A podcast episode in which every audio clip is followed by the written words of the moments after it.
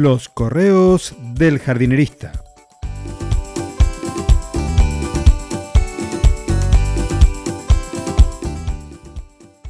En el episodio de hoy, un frío para usar manta.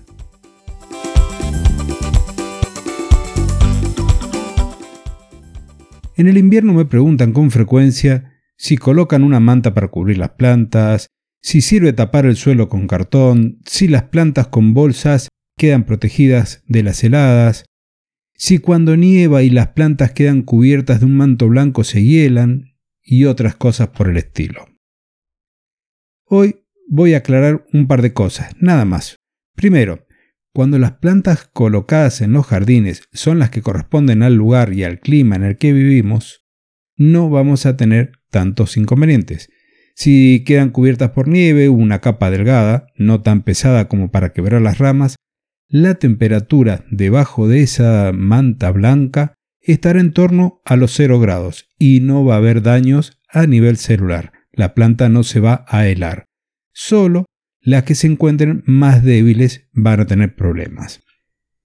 Y el segundo punto tiene que ver con esta palabra conocida como helada. Una helada es una inversión brusca de temperatura.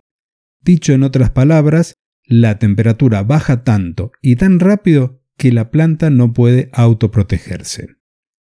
El agua, que está contenida en los tejidos como en las hojas, se congela porque la temperatura desciende por debajo de los 0 grados.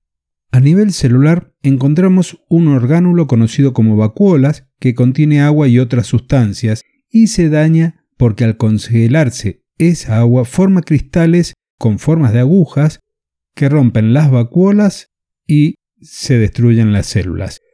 En consecuencia, los tejidos aparecen como quemados por el frío. Por ello insisto siempre en la elección de plantas que colocamos en el jardín. Los vegetales han ido evolucionando con la suma de los miles de años para adaptarse a las condiciones climáticas y a las condiciones edáficas, hablamos del suelo, por lo que son más resistentes en su lugar de origen, tanto a las temperaturas como la humedad del aire y la humedad del suelo. ¿Y qué me gustaría, además, que te quedes en este episodio como un pequeño aprendizaje?